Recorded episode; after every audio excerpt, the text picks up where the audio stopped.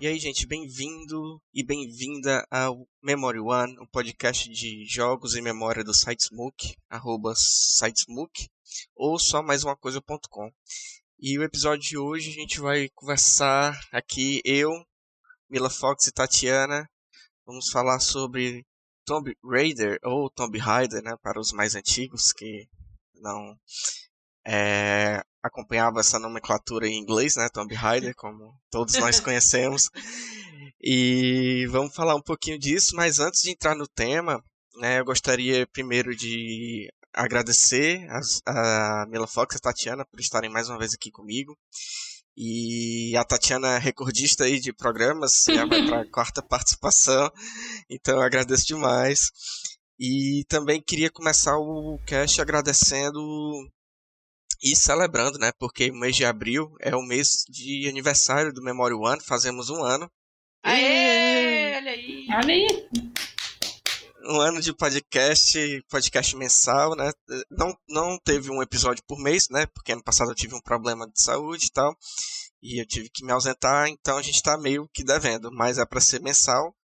E estamos gravando o nosso nono episódio, né? O quinta em sequência, então estou muito feliz, né? E eu gostaria de agradecer aqui também a Mila Fox, que sempre foi ah. entusiasta da mídia e que, que deu apoio para que esse podcast saísse, né? Foi ela que, né? por vezes eu pensei assim não ir, e ela sempre estava ali dando apoio. Então, deixa aqui minha gratidão a Ô, Mila amigo, Fox. De nada. É o meu meu trabalho no mundo é ficar incentivando as pessoas. Vai, faz podcast, ouve podcast, esse podcast aqui, conhece esse podcast. é o que eu faço da vida agora. Pois é, então muito, muito obrigado. E assim, já, como eu falei, a Tatiana é recordista de programa, a Mila Fox também, mas já tem um tempo que vocês não participam, né? Acho que o último episódio que vocês estavam foi o do The Last of Us, né? Que foi o de janeiro. Foi. Então a gente teve aí mês de fevereiro e março. Então relembrem aí para os nossos ouvintes quem são vocês. Bom, para quem não lembra, eu sou a Tatiana Ferreira. Eu colaboro com a galera do Smook, né? Escrevendo sobre séries, sobre quadrinhos e videogames. E estou aqui. Eu sempre conto uma parte da minha história, mas eu vou deixar para mais em frente no podcast. É, pessoal, eu sou a Mila, eu participo majoritariamente do Só Mais um Plano Sequência, que é o nosso podcast de cinema, né, de conversas de cinema aqui do site. E de vez em quando participo aqui falando pouco, né? Eu não jogo tanto, agora que eu tô começando a jogar mais assim. Mas vamos lá, acho que é por enquanto é isso. Depois eu vou trazendo um pouco mais aí da minha vida. É, tá certo, meninas. Então, é, eu queria começar esse episódio. Eu vou botar para tocar uma música, mas eu vou botar direto no microfone, porque eu não sei se o Spotify vai dar problema, né? Porque agora tá dando problema de música, né? E eu queria só botar essa música aqui para entrar no clima do Eita. cast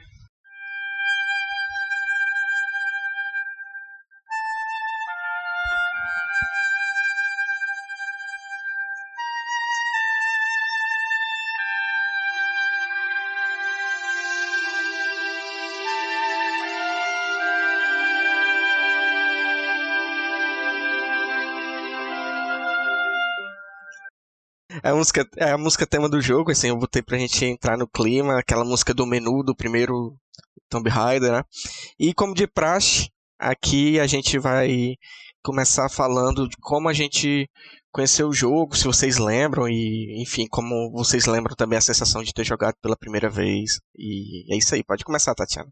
A, a primeira vez que eu tive contato com. Acho que só pra eu começar, eu, eu gosto muito de Tomb Raider, sabe? Ao ponto de ter miniaturas e bonequinhos e quadrinhos, que foi a minha segunda mídia que eu mais consumi depois do videogame sobre Tomb Raider. Então, a primeira vez que eu joguei, eu tenho quase certeza que foi na casa do meu primo, que a gente morava no mesmo prédio. Ele era o primo estribado, né? Que é, é o que a gente chama de rico aqui no Ceará. E ele tinha o PlayStation 1 e eu, ele era meio que o meu babá, saca? Por causa que não tinha muita gente para ficar comigo. E aí a minha mãe mandava lá pra ele, assim, tipo, em férias. Tipo, vai ficar lá com seu primo por cinco horas enquanto eu fazer alguma coisa aqui. Aí eu ia lá e ele tinha o PlayStation 1, né? Então, a maioria dos jogos, assim, do PlayStation 1, que eu já falei aqui algumas vezes que eu não, nunca tive um PlayStation, né? Então eu joguei na casa dele. O Tomb Raider foi um deles. Só que eu joguei assim muito pouco, sabe? Por causa que era um jogo, é um jogo extremamente difícil. Eu acho que eu joguei ele a última vez faz uns quatro anos que eu joguei ele para mobile, né? A Sega fez uma ação aí de trazer alguns jogos para smartphone, né? Incluindo Sonic, Crazy Taxi, e aí trouxe os dois primeiros Tomb Raider. E ainda é um jogo super difícil, então eu só assisti ele jogar. Mas é, é, um, é um jogo que, assim, pra mim, ele. Ah, sei lá, eu não consigo lembrar de nenhum que seja tão específico como ele, sabe? É, é, é um jogo, assim, fantástico que utiliza muito da sensação de, da sensação de claustrofobia, né? Você realmente sente como se você estivesse dentro de uma tumba e não tem ninguém lá, não tem, não tem música. Eu acho isso fantástico. A ação do silêncio dentro do primeiro jogo é uma coisa que naquela época eu não lembro de ter tido. Eu não sei se o Alone the Dark, lá, lá no começo, final dos anos 80, tinha alguma coisa assim, mas ah, é, é, um jogo que, sei lá, ele te põe lá dentro, né? Você tá lá dentro preso com a Lara e você tem que achar os puzzles e fazer as coisas, e do nada tem um dinossauro. Então, é um jogo. e, é, é um jogo que, sei lá, é muito difícil para mim, sabe? Mas você vai jogando de pouquinho em pouquinho e vai sabendo as coisas. É, eu tenho uma memória parecida, assim, de, de começo de, de, jogar videogame, mas no, no, meu caso não era meu primo, era o meu pai.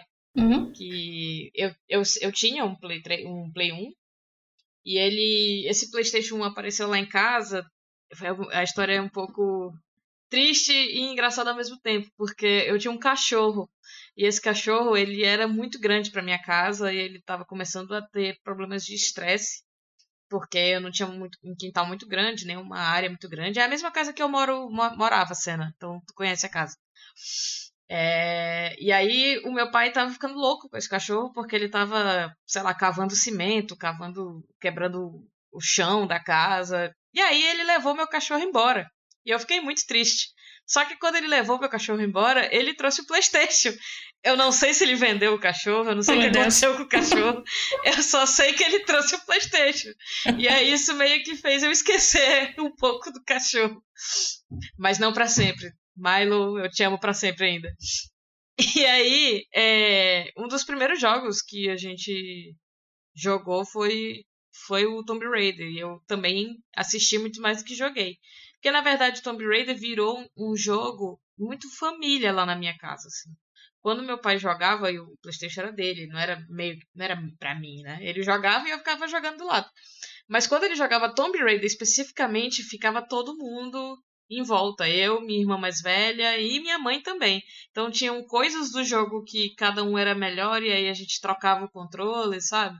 Então sempre foi uma experiência muito familiar para mim é, jogar Tomb Raider e falando já aqui como a gente chamava, né? Meu pai chamava de Tomb Raider. Ele inclusive não chama Lara de, de Lara Croft, ele chama de a Tomb Raider.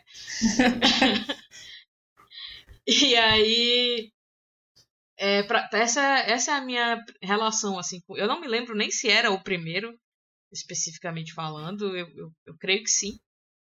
Mas era, era uma celebração, assim, ele chegava do trabalho, às vezes quando estava num puzzle muito difícil, ele acabava virando a noite jogando e a gente ficava junto. Era uma, uma a única oportunidade assim que a gente tinha de passar muito tempo acordado sem a minha mãe brigar, porque ela também queria saber o que ia acontecer no jogo.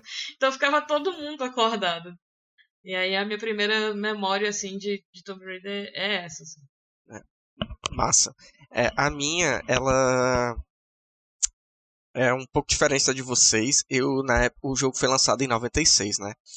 E em 96 eu não tinha PlayStation, né? eu tinha Super Nintendo. E eu não sei se eu conheci o jogo em 96 mesmo, acho que não, provavelmente é, deve ter sido em 97 por aí. Sim, sim. É. E o que é que eu fazia? Todo fim de semana eu sempre eu tinha um Super Nintendo, né? O que é que eu fazia? Todo fim de semana eu ia na locadora do bairro, que era bem próximo à minha casa, era tipo no mesmo quarteirão e alugar jogo. E numa dessas idas à locadora, na hora que eu tava indo embora, é, com a minha fitinha, né, do Super Nintendo, eu vi um cara jogando um jogo que tinha uma mulher atirando e ela tava atirando em um dinossauro. e você, sendo uma criança, né? Quando era, quando era pequeno, eu, particularmente eu tinha um, um, uma curiosidade muito grande em relação a dinossauros, né? Eu tinha.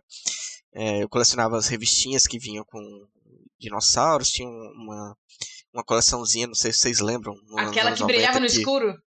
Era. Caraca, isso era bom demais, bicho. Eu, eu gostava também, eu tinha.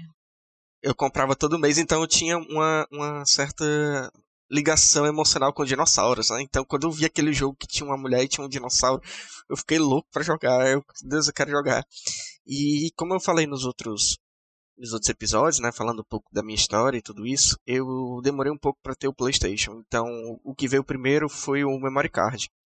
Né, eu comprei um memory card, minha mãe me deu, na verdade, ela que comprou, ela me deu, e eu jogava na locadora e salvava o jogo no meu memory card. Então, eu ia jogando eu conheci Tomb Raider assim, né? Vendo os outros jogando a princípio, depois eu comecei a jogar e era um jogo realmente, como a Tatiana falou, muito difícil. Ele é muito difícil, até hoje ele é muito difícil. E ele tem essa sensação da claustrofobia muito grande. Tinha uma fase no Tomb Raider 2 que eu me recusava a passar porque eu morria de medo dessa fase. Então toda vez que eu jogava na locadora, eu sempre pedia alguém para passar para mim, porque eu não, eu tinha medo, eu tinha medo real de largar o controle e não querer jogar, que é aquela fase subaquática que ela tá uhum. no submarino, Isso. e o submarino dá ruim e tem os tubarões. Eu odeio essa fase. Até hoje eu tenho cagaço de jogar Cara, mas e... cena é, é, fase debaixo d'água é um desespero. É, assim, verdade. sempre. É, lá em casa era minha mãe que passava, ela adorava. Ai, quando é debaixo d'água eu, eu, gosto. Como? Não sei. Sei que a gente. Eu, eu tinha muito, muita, muito pavor, porque ela morre afogada, né? Coitada. É. Sim. Sim. Mas o meu medo não era nem do, da questão do afogamento, não. Era, era aquele medo de você estar tá numa coisa imensa e você não, não saber o que fazer. Sim. Porque você não sabia o que você tinha que fazer. Então batia esse, esse desespero. Enfim, mas a, meu primeiro contato com o Tomb Raider foi a partir daí. Depois joguei. Eu tava dando uma olhadinha na lista dos jogos. Eu acho que só teve um que eu não joguei, dos oficiais, né? Porque teve muito spin-off uhum. e tudo isso, mas os oficiais mesmo que saiu para console, eu acho que eu só não joguei o Wonderworld. É ruim. Não, o End of Darkness, que foi o primeiro do PlayStation 2, foi o que eu não joguei. Que é o que veio logo depois do do 5 do PlayStation 1, que seria para ser o Tomb, Tomb Raider 6, né? E joguei todos e assim, é, eu tinha um, uma ligação muito, muito forte com a, com a Lara Croft. Eu achava ela incrível, assim, porque ela pulava muito alto, ela fazia acrobacias, ela tinha duas armas, ela matava todos, todo mundo, matava bicho, matava dinossauro, matava tudo. Então eu achava ela incrível, assim.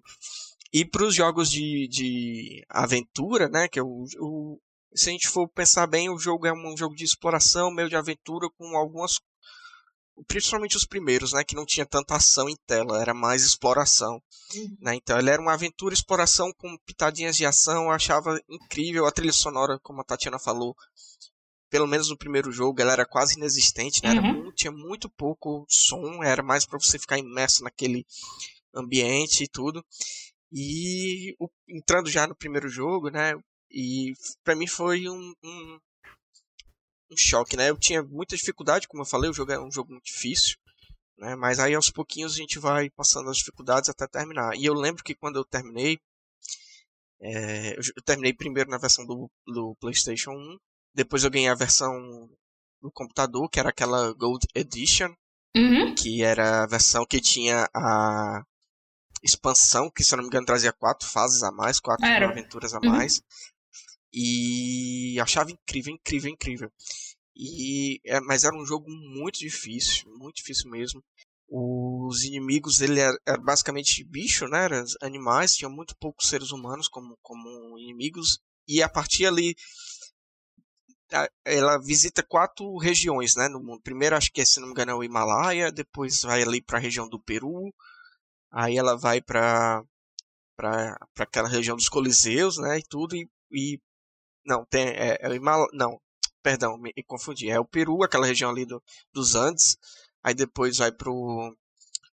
É, para essa região do Coliseu. Depois vai pro Egito. E por último é aquela ilha lá onde está o artefato e tudo. E tem, tem tudo aquilo. E eu lembro que a partir da, da região do Egito em diante, né, que a dificuldade aumentava absurdamente. Era um negócio assim Sim. muito muito complicado. E eu queria saber como é que vocês é, encaravam esse, esse, desafio, né? E, e, o que é que vocês achavam do jogo em si, assim, da Lara, do, do, da ambientação? Eu achava incrível pra época, assim, a ambientação 3D do, do jogo. Até hoje, para mim, se você for pegar dentro daquela plataforma do PlayStation, do início ali do, do console e tudo, é uma das mais bonitas, sem, sem pestanejar. E, enfim, eu quero saber de vocês a relação com o jogo em si, né? Com o primeiro. Pois é, a, a, tu, tu, lembrou muito da questão da ambientação, né? Mas eu acho que ele é um jogo muito quadradão, sabe? Ah, sem, sem contar que a, a Lara é basicamente um polígono, né? Mas, assim. ah, sei, sei, lá, ele. A mecânica dele. Claro, claro que eu tô analisando isso com os olhos de hoje, né? Eu não sabia nem o que era mecânica em 2001. Ah, mas, sei lá, você quando ela pula, você tem que ter um canto específico, né? Porque senão não dá certo. Você vai ficar lá pulando, pulando, pulando até ela conseguir se agarrar na pedra. Por causa. Exatamente por causa que é muito quadrado e a mecânica é que ela vá dire diretamente para ficar naquele quadrado, né? Porque tudo é como se tivesse tudo já demarcado, né? Mas o que faz o jogo ser tão grandioso assim e bonito é justamente o, o shades, né, que eles usaram nas pedras, na água. Tipo assim, até a água é quadrada, né, que ela anda na água. Então, é, mas, mas tipo assim, eu acho o Tomb Raider 1 ainda melhor que os outros dois, porque eu, eu depois do 4 pra cima eu sou muito assim estranho de falar, porque eu realmente não curto. Ah, mas, sei lá, ele, ele é muito especial, sabe? Eu acho que a, a noção de que ela é, porque ela é como se fosse o Indiana Jones misturado com James Bond, né? Então, a, mas só, só a noção de estar tá mais centrado na exploração do que na ação, que eu acho que o 2 e o 3 é muita ação, né? Porque você acaba saindo de, sei lá, de matar animais e tal, ok, não é bom, mas você vai agora matar pessoas, né? Tipo assim, aparece muitos inimigos humanos, né? Tem mais sequência de ação, ela tem uma pegada mais espiã. Eu diria que muito pela pela nossa de estar ali perto do lançamento do Metal Gear, né? Então acho que eles, ei, vamos, vamos aqui nessa corrente porque tá dando certo, né? E uma, uma coisa legal de lembrar é que o, o, criador, né, o Toby Gard, ele já ele tinha saído, né? Ele só fez o primeiro. Então acho que esse, esse jogo tem muita noção realmente que ele queria fazer um jogo de exploração em que você brinca de Indiana Jones ali, mas agora com uma personagem uhum. que é que digamos tem faz bem mais coisa, né? É, eu, eu acho muito interessante como olhar para trás e perceber como Tomb Raider meio que mudou o meu gosto por esse gênero de jogo, assim, que uhum. é um jogo, como vocês já falaram anteriormente, de, de exploração do ambiente, da, da ambientação, que tem ação, mas tem muito mais puzzle e muito mais é, armadilha, digamos assim. Esse tipo de, de, de trope, né, dessa, dessa arqueóloga, assim, de, que não é bem uma arqueóloga, né? Ela é mais o, a, a tal da Tomb Raider, que é. Como é a tradução em português mesmo para Tomb Raider? É, não, não, lembro, não vou lembrar agora, mas é como se ela, é, tipo. É, é caçador, caçadora caça, de tumbas. É, isso, algo nesse sentido, né? E aí, isso me fez eu, eu me apaixonar com esse tipo de, de história, né? Tanto Indiana Jones quanto aquela, aquele seriado que passava na Record da Sam Fox. Meu nome não é por causa dela, tá? Foi uma coincidência. que ela também era uma professora barra caçadora de tumbas. Uhum. Eu acho que uhum. inclusive era caçadora de, de alguma coisa assim, o, o nome do, do seriado, enfim. Então, é, para mim, a, a, minha maior relação com o jogo é essa, é, é, nesse sentido, assim, do que ele fez eu. De, de, como eu de como eu comecei a consumir coisas que me lembrassem isso, assim, de como eu gosto de jogos que me lembrem essa premissa mais simples, assim, simples entre aspas, tá? Como o próprio Uncharted mais pra frente vai me, vai me fazer lembrar, né? Tipo, uhum. eu gosto desse. Ah, de, de repente você tá pesquisando, é, você tá procurando um artefato que você descobre que é mágico, e aí a trama vem a partir disso, sabe? Enfim, é, é um tipo de, de jogo que eu sinto falta é, dentro de, de, de todas as todas as possibilidades do, do videogame, né? Assim, tem a Tomb Raider que supre maravilhosamente bem, e aí outros vieram meio que na pegada dela, né? Aprendendo muito do que ela trouxe, assim. Uhum. Mas o, o primeiro jogo específico, é, é como eu te disse, eu, eu não lembro muito, porque eu acho que eu não joguei ele primeiro, entende? Eu acho que a gente jogou o primeiro e o segundo depois de, de descobrir um dos jogos. Então não me lembro direito qual foi a, a minha idade ou, ou em que ano era, assim. Mas eu lembro de jogar muito o terceiro, que ela ia pro pra área 42? Ah? Cinqu é. área 51. Área 51, 51, isso, 42 é outro número. Mas acho que é no terceiro, né, Tati? É. Que ela faz isso? Uhum. Que ela reencontra dinossauro e tal. Isso. E aí eu, eu lembro que meu pai comprou o 1 e o 2 depois disso, assim. E aí ele voltou pro, pro, pro primeiro e começou a jogar, assim. Ah, outra coisa que eu lembrei quando a Tati estava falando da dificuldade que era pular, por ser um jogo muito quadradão e tal, muito engessado, né, nesse sentido. Uhum. Eu lembro claramente da que a minha mãe tinha encontrado uma, um esquema para conseguir sempre acertar os pulos. E aí ela chamava esse esquema de andar como mocinha. Aí ela falava pro meu pai que a Tomb Raider só ia conseguir pular se ela andasse como mocinha, três passos para trás. e aí ela corria e dava o pulo e aí dava certo. E meu pai ficava puto assim: que andar como mocinha? Que me respeita, não sei o que. Eu falava, pai, deixa de besteira. E aí, essa é a minha maior lembrança assim, do jogo. A gente jogando os novos hoje em dia, eu jogo eu novo com ele. Aí a gente ficava, vai, pai, anda como mocinha agora para poder conseguir fazer o pulo. é, é mais por aí nesse sentido para mim. Pois é, é, a Tatiana falou do, do criador, né, do Toby Gard, Gard, né, acho que é o nome dele. E eu tava dando uma, uma pesquisada antes de a gente começar a gravar o cast. E ele, ele realmente ele saiu do, do, do jogo meio que brigado, assim. Ele, ele fez o primeiro, né, Tomb Raider, depois ele saiu meio que acho que teve uma discussão, alguma coisa assim em relação com a equipe, porque a equipe queria levar a Lara para esse outro caminho mais de, de ação e de sex symbol, uhum. né, do que necessariamente a ideia que ele tinha concebido inicialmente para a personagem. Tanto que se você vê as entrevistas dele, né, ele, ele sempre fala meio meio ressentido, assim, com os rumos que, que essa história levou. E também é, ele tem uma certa polêmica em, em, relação a isso, porque ele sempre defendeu a personagem não como se fosse uma heroína, né? Ele sempre tinha uma visão dela meio de como se fosse uma, uma ele, ele às vezes ele usa o termo vilã, uhum. mas eu não, mas eu vejo mais como uma anti-heroína, né? Porque ela não tá fazendo aquilo ali por um bem maior, ela não tá salvando a humanidade, alguma coisa assim. Ela tá indo ali porque ela, ela gosta de adrenalina, né? Ou pelo menos o plot inicial dos primeiros jogos, né? Porque a história foi se modificando à medida que o jogo foi fazendo sucesso. Então, Como se ela fosse fazendo... uma mercenária, essa, né? Isso, é. é. como se ela fosse uma mercenária. não é nem mercenária por dinheiro, porque ela já teria dinheiro. Era como se fosse uma mercenária por adrenalina. Uhum. Tá entendendo? Ela uhum. quer sentir, viver perigosamente. E à medida que o jogo foi evoluindo, né, foram saindo outros jogos, foram, foram sendo feitos é, retcons na história dela. Então foram modificando, né? Mas no primeiro jogo especificamente, ela é tipo uma mercenária mesmo.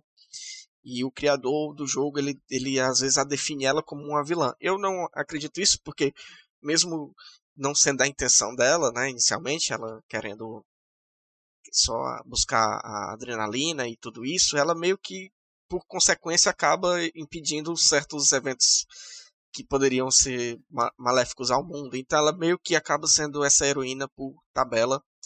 E depois eles, eles vestem essa, essa esse discurso nela, né? Esse, esse, essa roupa de heroína e de sex symbol e tudo isso. E uh, exploram isso ao máximo que podem, né? Uhum. Tanto que os outros jogos, a, a, a maior definição, né? Além do polimento do, do cenário e tudo, foi para a personagem. Eles deram mais curvas para ela. É, tentaram sexualizar ela de muitas maneiras. E nunca foi a intenção do criador, né? Pelo menos até onde eu, eu pesquisei e ele ficava meio puto quando tentavam fazer isso, né? Porque ele queria justamente essa mistura de, de James Bond com, com Indiana Jones, né? Que foi meio controverso também, porque pelo que eu estava lendo, a ideia era que ela fosse uma personagem de origem latina, né? Ela fosse, se não, se não me engano, o nome dela ia ser Laura Cruz, em vez de ser Lara Croft. E eles mudaram porque a, a, o mercado principal ia ser ia ser, se não me engano, os Estados Unidos e eles tinham medo de que ela não fosse aceita por, por essa essa ascendência Sim. latina. Aí eles, enfim, acabaram uhum. mudando e, e, tudo isso. E mas eu também acho que o criador não foi muito de acordo com isso, porque ele parece ser uma pessoa bem pelo menos nas entrevistas que eu vi, razoável. Tanto que ele volta no ele, acho que ele volta para equipe de desenvolvimento no, no reboot. É. Né? é isso que eu ia perguntar, se ele já che se ele chegou a voltar para para franquia. É, eu acho que ele saiu no primeiro jogo e voltou no reboot de 2013, mas aí quando a gente chega lá a gente a gente conversa melhor, né? Então, do primeiro jogo é, realmente é isso. O segundo jogo ele veio uns anos depois, se não me engano é um ano depois, dois anos, um ano depois, ele saiu em 97. E ele pegou e melhorou os aspectos técnicos do primeiro jogo, né? Então o que é que ele trouxe? Ele trouxe um arsenal de armas maior, ele trouxe uma ambientação mais grandiosa, né? Você estava é, nas muralhas da China, né? A primeira, primeira, a primeiro mundo ali que você vai, né? Se a gente for pensar em, nesses mundos, Sim. a Lara vai para a China e depois vai para o fundo do oceano, enfim, tem um, um, uma série de ambientações novas. É um jogo maior do que o primeiro, uhum. acredito. Maior em tempo de, de gameplay. Ele tem mais fases. Acho que o primeiro, se não me engano, eram 12 fases. E esse aqui era mais de 18. Acho que é 18 ou 19. E era o retorno dela, né? Eles aperfeiçoaram, como eu falei, eles deram um up no visual dela. Ela, ela agora podia quando ela mergulhava na água, né? Que ela saía, ela saía com o cabelo molhado. É, o cabelo balançava. Então, é, o cabelo balançava. Tudo isso. Então, é, teve esse avanço, né? Mas aí o avanço foi só nessa questão gráfica ou a história também avançou? Ou a história era era do, tão boa quanto o primeiro, assim? Porque o primeiro ele tinha todo aquele ar de, de mistério e tudo, e agora você tinha que achar uma adaga, né? Tanto que o subtítulo acho que era a, a adaga de alguma coisa, alguma coisa assim. Era Tomb Raider 2, a adaga. Enfim. Era o título que. que não é a origem da levava... Não, esse, é, esse é o filme. esse é o filme. Era. A gente já falou dos filmes da... também, Ora. Podemos falar. Mas se a gente for falar, for falar só. É porque os filmes de Tomb Raider são meio complicados, assim, pra gente é, analisar, né? Mas depois a gente fala sobre isso. Depois a gente fala sobre isso. Enfim, é...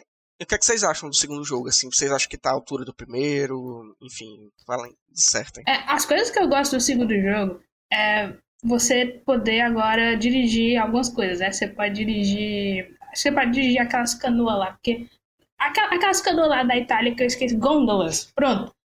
Ah, isso. É, que parte do, do jogo, claro, uma sequência tem que ter italianos mafiosos, por que não? Aí. E tipo assim, pra mim, é, eu, eu gosto muito de poder agora controlar algumas coisas, sabe? Mas a, a história em si, sei, sei lá, cara, eu acho que é tipo, vai, vai como tá, sabe?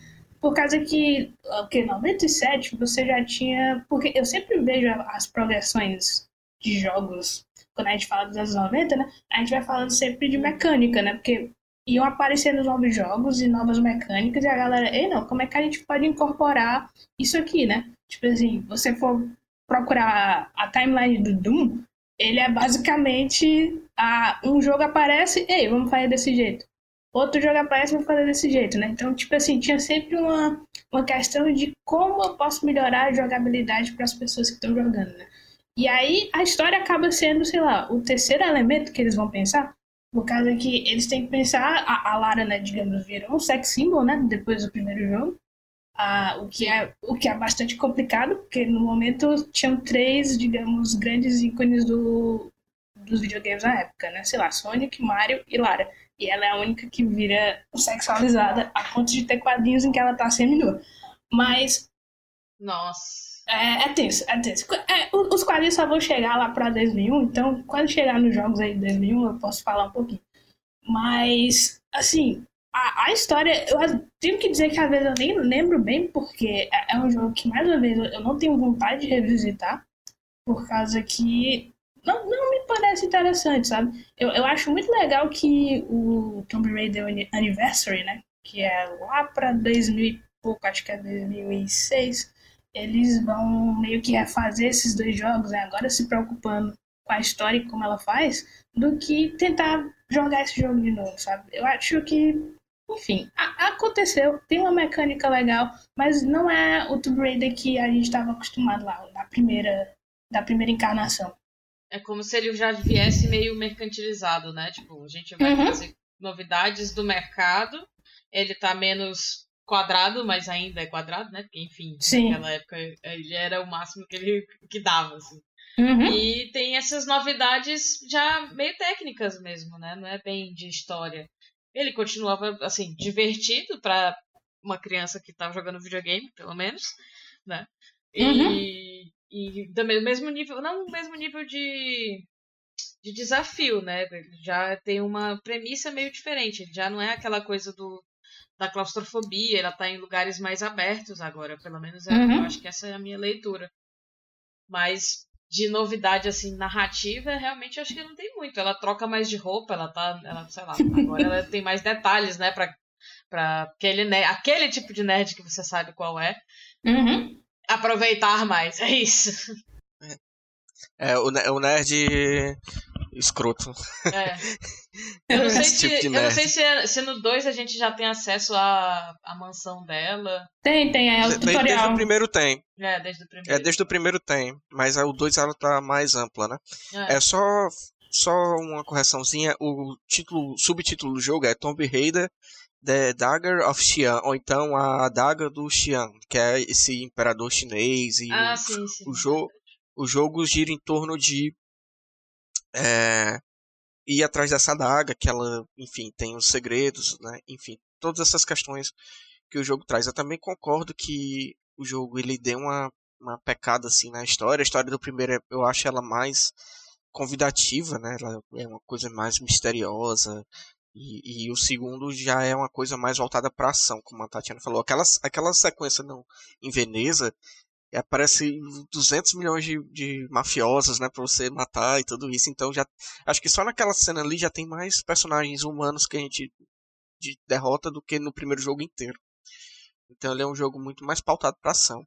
E eu tava vendo essa questão da, da, sexualização da Lara, né, como que também foi um dos motivos pelo qual o Toby saiu do, do, da produção do, do segundo do, do, segundo jogo, né? Ele fez o primeiro, saiu do segundo saiu da produção do segundo, foi que eles aumentaram as proporções da Lara uhum. em muitos por cento. Então eu tava vendo aqui, os seios dela, eles aumentaram em 150% do primeiro pro segundo jogo. Como ela anda, eu não faço a mínima ideia. Pois é, não tem, não tem era para ser meio corcunda assim, porque era, era um negócio, se você pegar, eu tô vendo aqui no Google nas imagens, né, de comparação de gameplay do primeiro pro segundo, é um negócio assim absurdo é, eles aumentaram muito, assim, e, e, muito focado nesse público nerd escroto que a Mila tá falando, e enfim. Mas é o jogo, ele, ele falha, em, na minha opinião, em diversas, diversas questões, né? Porque ele, ele realmente, ele, como a Tatiana falou, ele integra elementos de gameplay que os outros, outros jogos estavam fazendo, né? Então eles tentam trazer é, diferenciais, porque senão ele seria só uma expansão, talvez, do primeiro. Né? Então eles têm que trazer alguma coisa nova. É um, é um, jogo visualmente, né? graficamente, ele é mais bonito do que o primeiro, até certo ponto. É, mas ele peca realmente pela história não ser tão envolvente, tudo isso. O Tomb Raider Anniversary, como a, a Tatiana falou, ele meio que tenta fazer um retcon desses dois primeiros jogos. E, na minha opinião, funciona, embora eu ainda prefira o primeiro clássico de 96. É, mas é, vocês diriam ele que o, que o, esse segundo é o culpado, assim, entre aspas, por trazer essa ideia de a Lara Croft é é para ser um sex symbol, é pra, ela é para ter esse peitão gigante que não faz o menor sentido. O, o, o primeiro, assim, tipo, ela tinha né, peitos, ela é uma mulher, mas não era assim, uau, que, que anatomia esquisita. Será que veio já no segundo essa ideia de que é. Porque, assim, já pela, pela capa do, do, do disco, né, do CD, ela já tá fazendo uma pose que, enfim, não, não faz muito sentido e tal. Eu não uhum. sei se é, a leitura de vocês é essa, mas talvez o culpado seja o dois. Sim, sim, eu, eu concordo demais, sabe? Ah, porque a, a partir do, do segundo vai tudo indo assim pra um caminho horrível, sabe? A, a minha razão que eu não gosto do quarto, eu não sei se a gente vai passar muito pelo quarto jogo, é porque você começa a ver fetiches dentro do jogo, né? O jogo ele é dividido numa espécie em que a gente vê a Laura. Não, a Laura, não, a Lara. A Lara adolescente, né? E ela tá vestida de high school Lolita, cara eu fico tipo, ah, o que é que aconteceu aí? Cara? Ah, eu me lembro disso, pode crer. É, a, além de, dessa feitiçação, no 4 ela tem, ela ganha um movimento novo, que é se agachar. Só que ao invés dela se agachar normal, ela fica de 4, velho. Ela vai gatinhando, é um negócio ah, muito é? bizarro. Caraca, realmente a galera não tinha limite mesmo, né? Pois é, eu acho que é, essa sexualização e feiti feitiçação da Lara veio entre o primeiro e o segundo, né? Uhum. Porque eu acho que a ideia não, a ideia não estava originalmente lá, tanto que o criador saiu, mas como foi um jogo que vendeu muito, né? Acho que pela, os números desatualizados que eu vi, ele vendeu mais, quase 10 milhões de cópias. Isso hum, é, é muita coisa. Né? Para um jogo é muita coisa. E eu não sei, assim, pelo que eu, que eu também dei uma pesquisada, eu não sei até que ponto essa pesquisa pode servir de alguma coisa, né? Porque, enfim, internet é um mar de coisa e eu não sei se a fonte é confiável. Mas pelo o que eu andei pesquisando, parece que muita parte desse público que consumiu o jogo na década de 90 era composto por adolescentes do sexo masculino, né? Como a Mila Fox falou. Uhum.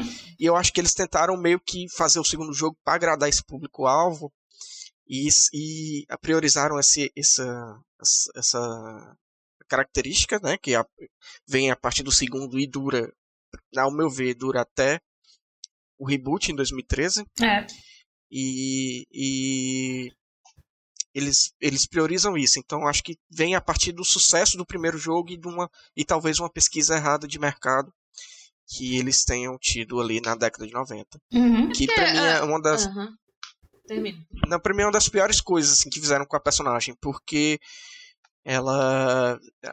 Ok, tentaram transformar ela num sex symbol poderosa e tudo isso, mas o jogo, o foco começou a ir muito para isso ao invés de ir pro uhum. jogo, tá? É. E o jogo era incrível, a Lara, como personagem, ela era incrível, assim.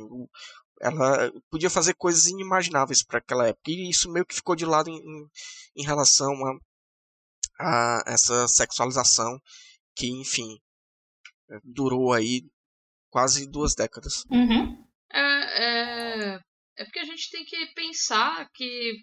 Eu, eu vou falar como se fosse passado, mas a gente sabe que ainda não é assim. Eu não tenho números concretos para dizer que nós já passamos ou não a, a fatia masculina de, de gente que né? Uhum. Pessoas que jogam videogames. Eu acho que a gente passou, mas aí tem gente que sempre contra-argumenta, dizendo que né, né, nesse número também se conta o jogo mobile e que eles não contam, não sei o que, não sei o que. Enfim. Mas desde sempre, jogo não é coisa de menina. Exatamente. Né? Não, e você pode até perceber que as nossas histórias de como conhecemos Tomb Raider são por vetores masculinos, assim, não foi porque me uhum. deram um videogame e aí eu encontrei a Tomb Raider e falei, meu Deus, olha, uma menina como protagonista. Assim, não, meu pai tinha o um videogame que ele já, já gostava desse tipo de, de, de jogo, né, de, de, exploração e tal. Meu pai não é muito bom de, de, de mira, nem eu, eu herdei isso dele.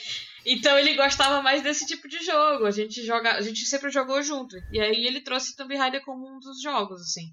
Mas sempre é por, por essa por esse viés, né? Inclusive a maioria de coisas que eu descobri do mundo nerd foi por causa do meu pai. Uhum. Não foi porque me convidaram e era um ambiente seguro e eu sim, podia sim. gostar, assim. E é foda, porque sempre foi feito para eles, né? Pensando neles.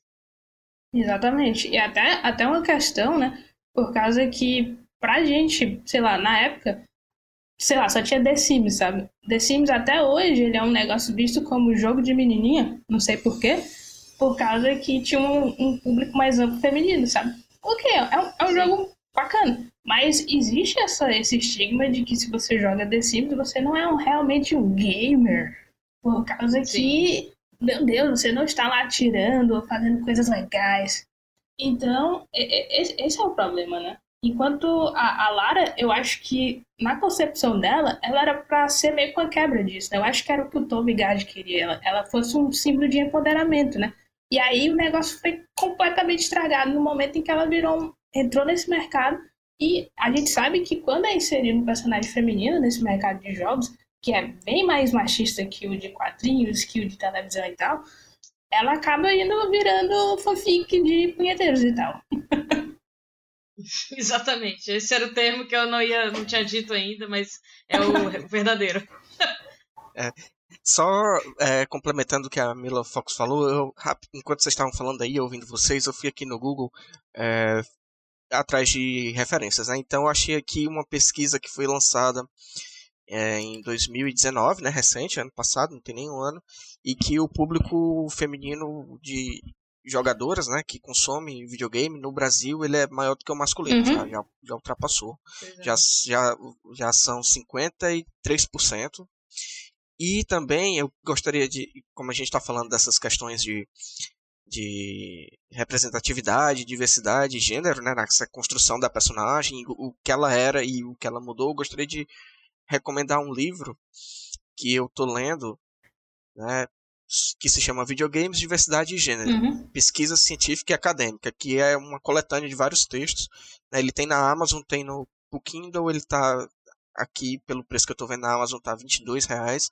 E ele é, um, ele é um livro bem interessante, porque ele mergulha nessas questões e tenta é, meio que dar um foco nisso, né? Que não é tão é, explorado em, em, tanto na vida acadêmica, né, em termos de universidade, pesquisa, uhum. é, verdade. muito pequeno, quanto na questão mesmo de um pensamento sobre, as, sobre essas questões de gênero e, e de diversidade que permeiam o mundo dos videogames, que como a Tatiana falou, ele é, um, ele é bem complicado, a comunidade é bastante tóxica, a gente sabe disso, né? Enfim. É agora que está começando, e... talvez a mudar, uhum. olha lá. Né? O Overwatch faz um, uma campanha grande aí é, para trazer alguma diversidade, mas ainda estamos engatinhando nesse sentido. É, pois é, e enfim, seguindo o, o bonde, né? O bonde continua andando, a gente chega no terceiro jogo, que é o Tomb Raider 3, né? Que ele foi lançado em 98. Então a gente percebe aí que os jogos eles foram lançados muito rapidamente, né? Ele não tinha um tempo de desenvolvimento muito grande do, o primeiro jogo foi em 96, o segundo jogo foi em 97 e o terceiro jogo foi em 98. Né? Uhum. E ele sempre ia buscando essa questão do, do aprimoramento da, do motográfico, né? Muita coisa não mudou, né? Ou seja, o jogo permaneceu muita coisa igual, porque não tinha justamente essa questão do desenvolvimento, né? Não tinha muito, muito tempo. Então eles tinham que lançar logo, que era para vender logo. E o terceiro jogo, eu, a, pelo que eu me lembro, assim, o terceiro jogo, a maior mudança, né, se, por assim dizer, é, e, e desenvolvimento de uma nova mecânica é a questão de você poder escolher o caminho que você quer seguir. Você é, tem aquelas uhum. três fases iniciais e depois disso você aparece o um mapa do mundo e você tem você pode escolher quais aventuras você quer ir. Tem o caminho que é o caminho mais fácil, que é o que o jogo entende como um caminho mais tranquilo para você fazer, mas você também pode fazer o, caminho que é mais desafiador. Então existe essa possibilidade. Ele traz essa essa opção para o jogador. E é o jogo é, o, dessa, dessa, trilogia do PlayStation 1, meu jogo favorito é o primeiro, mas eu gosto muito do terceiro também, porque tem essa questão essa questão que veio no segundo de você usar veículos. Uhum. Tem muito mais é, desenvolvido aqui, então você usa mais veículos, tem mais armas, tem essa questão da área 51 também, que eu gosto muito dessa questão de, de alienígenas e ficção científica. É, então, dois meu pai pirou, é... bicho. Jogo as duas coisas que eu mais gostava na vida. Então o jogo ele traz essa, essas questões e eu acho muito foda, né? Porque enfim, tem até dinossauro, tem dinossauro, é, tem ET, tem dinossauro de jogo. novo. É, esse aí é chutou o barco, amigo. É, esse Primeiro tem, tem uma, uma fase de caiaque, é? Que começa ela descendo um é. rio. Uhum. Bicho, isso era desesperador, meu Deus do céu. Eu, era acho, muito ruim isso. Eu acho legal lembrar que, tipo assim, todas essas questões de mecânica e tal, eles, elas são meio que atualizadas no 2013, né?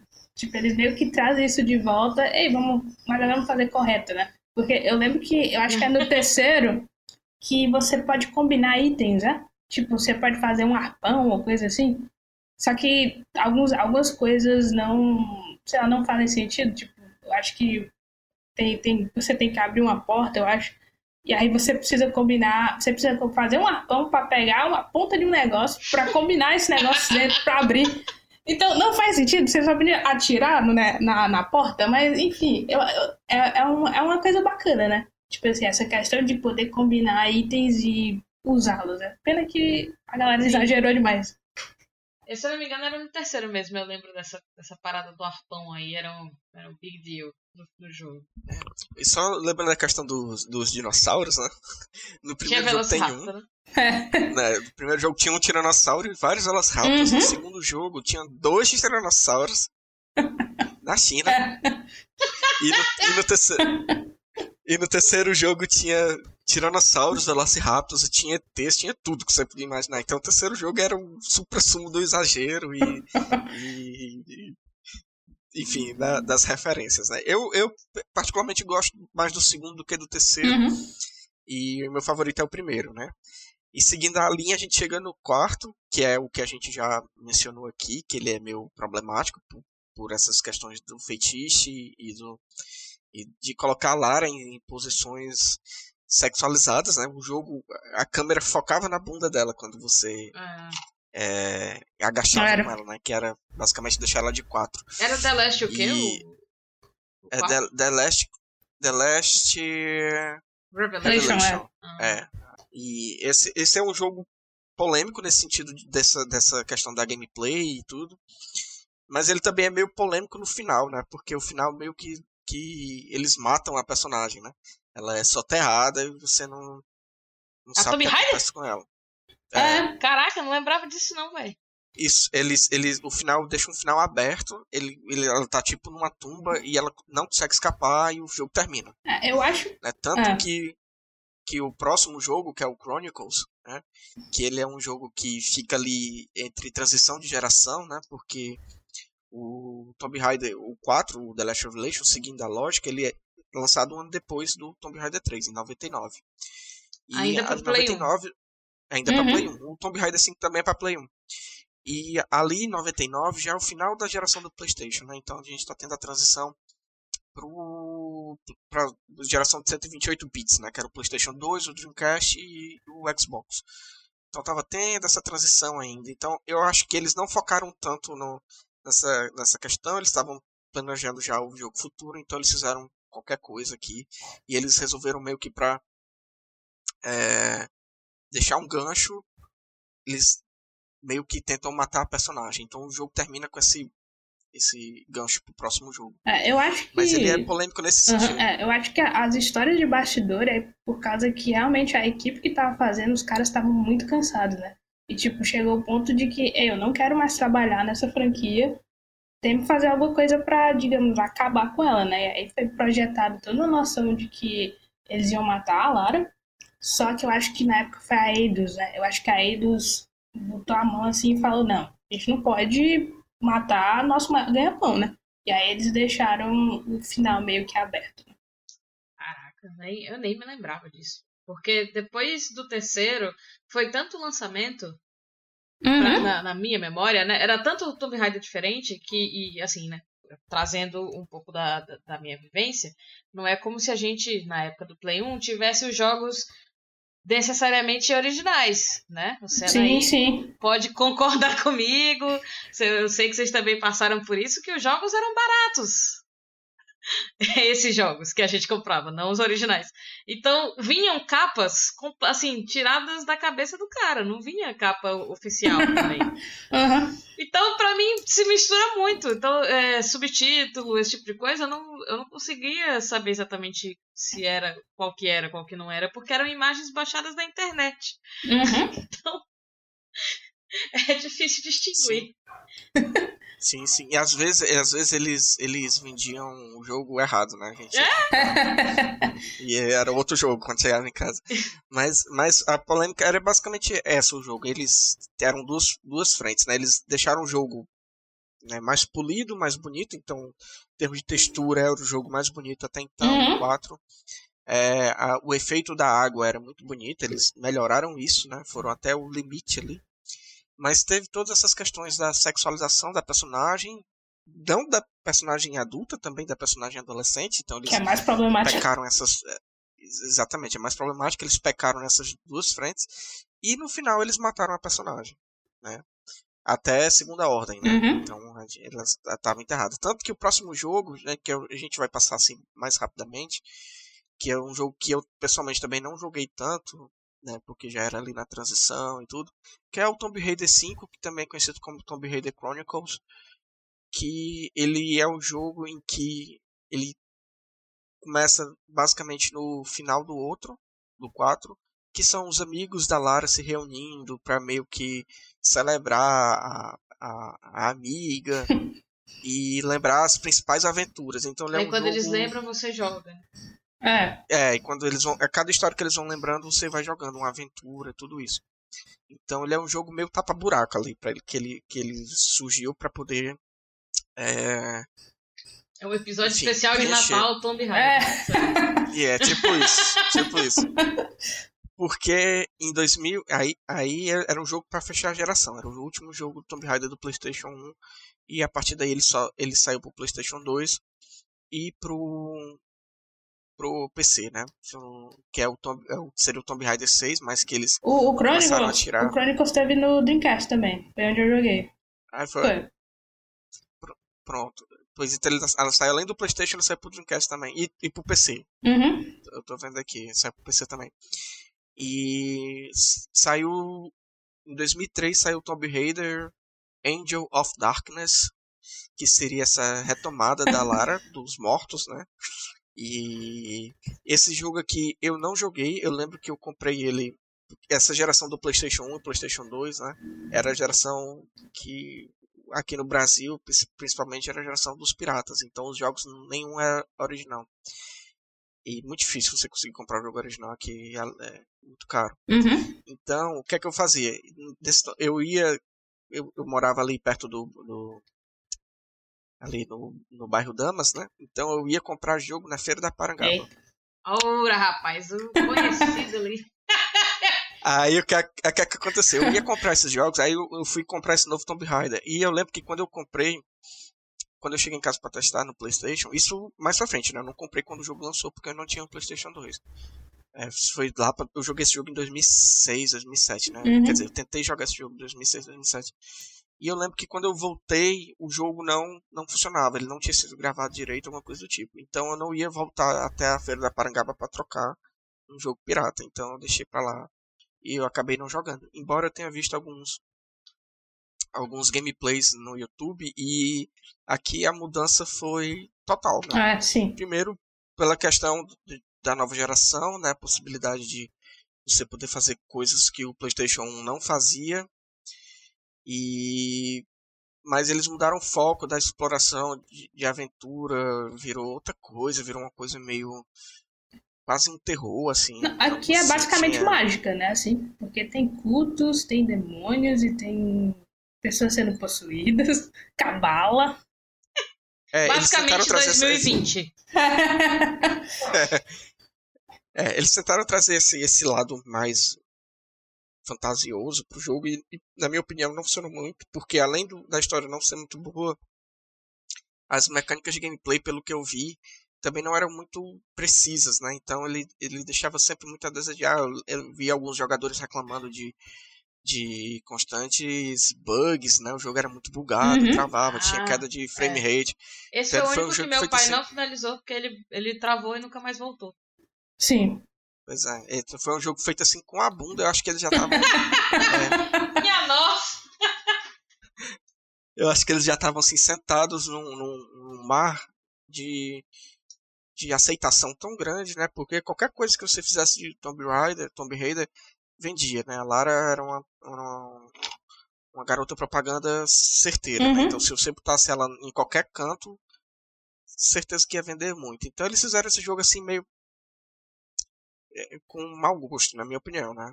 Pode ser que tenha alguém, algum ouvinte, né? Seja muito é, fã desse uhum. jogo e vai achar tudo que a gente tá achando, falando uma merda. Mas eu acho esse jogo, eu achei, pelo menos, eu não joguei, certo? Eu vi pelos gameplays e análises e eu achei ele muito zoado. Assim. É, eu não lembro se não, foi... Não, mas aí, se, é, eu, vou, deixar a Tati falar, porque ela é especialista em Tomb Raider. Se algum ouvinte é, é fã desse jogo específico, ele tá só errado. É normal. É. Tudo bem, todo mundo tá errado alguma vez. É, é, eu não lembro se é no Chronicles ou é no Age of Darkness que a Lara ela agora tem tipo uma visão Max Payne, em que você pode desacelerar o tempo e, a, e atirar os, nos caras assim. Com uma bala você mata três, sabe? Porque é uma coisa bem. É, no, é nesse, é, no Age of é, Darkness. Age of Darkness. Né? E, e, e, e, tipo assim, pra mim, acabou qualquer noção da, daquele primeiro lá do personagem, até mesmo passando pelo 3, que é completamente porra louca. Mas aqui eles destruíram, sabe? Eles, tipo, cara, vamos botar qualquer coisa. Por causa que eu acho, eu acho bacana no jogo a questão de dela ter agora amiguinhos, né? Ela tem lá o Curtis, que eu acho que ele, já, ele aparece no 3. E aí ele, ele é meio como se fosse a oráculo dela. A oráculo personagem do Batman. Ah, e... É porque ela vira, ela vira muito agente secreto, né? É, exatamente. Bond, Bond Rider. Ah, e aí tem, tem a amiguinha dela que vira. que fica possuída, né? E tal. Eu, eu acho bacana, sabe? É uma coisa que, de novo, vai ser retrabalhada no reboot, né? Em 2013. Que eles fazem direitinho. Mas eu, eu gosto, sabe, dela ter amiguinhos agora. Eu acho que também é muita influência do, do filme, né? O filme já tinha saído, eu acho. O primeiro. Ou os dois já tinham saído, eu não, não lembro exatamente a data. Mas é, é, é, isso, sabe? Eu acho, eu acho que o que tem de bom é essas pequenas adições, mas pra mim não, não é mais Tomb Raider, sabe? Você podia botar qualquer nome aí. Podia ser é, Tomb Raider aqui... Lara Croft alternativo, né? Alguma coisa assim. Sim. Eu tava vendo aqui, já tinha saído o primeiro jogo. Ou, o primeiro jogo não, o primeiro jogo já tinha saído em 96, mas tinha saído o primeiro filme. Uhum. E o, o que é protagonizado pela Angelina Jolie, tinha saído em 2001. Uhum. E o segundo filme tinha saído em 2003, que é o mesmo ano do jogo. Só não sei se o, filme saiu antes do jogo ou depois. Mas eu acho que é, é justamente isso. Eles meio que tentaram é, ver, ver, outros jogos que estavam dando certo e trazer elementos para esse novo Tomb Raider, mas uhum. não funcionou porque eles foram longe mais da essência da, da personagem, né? Então, e do jogo em si. É.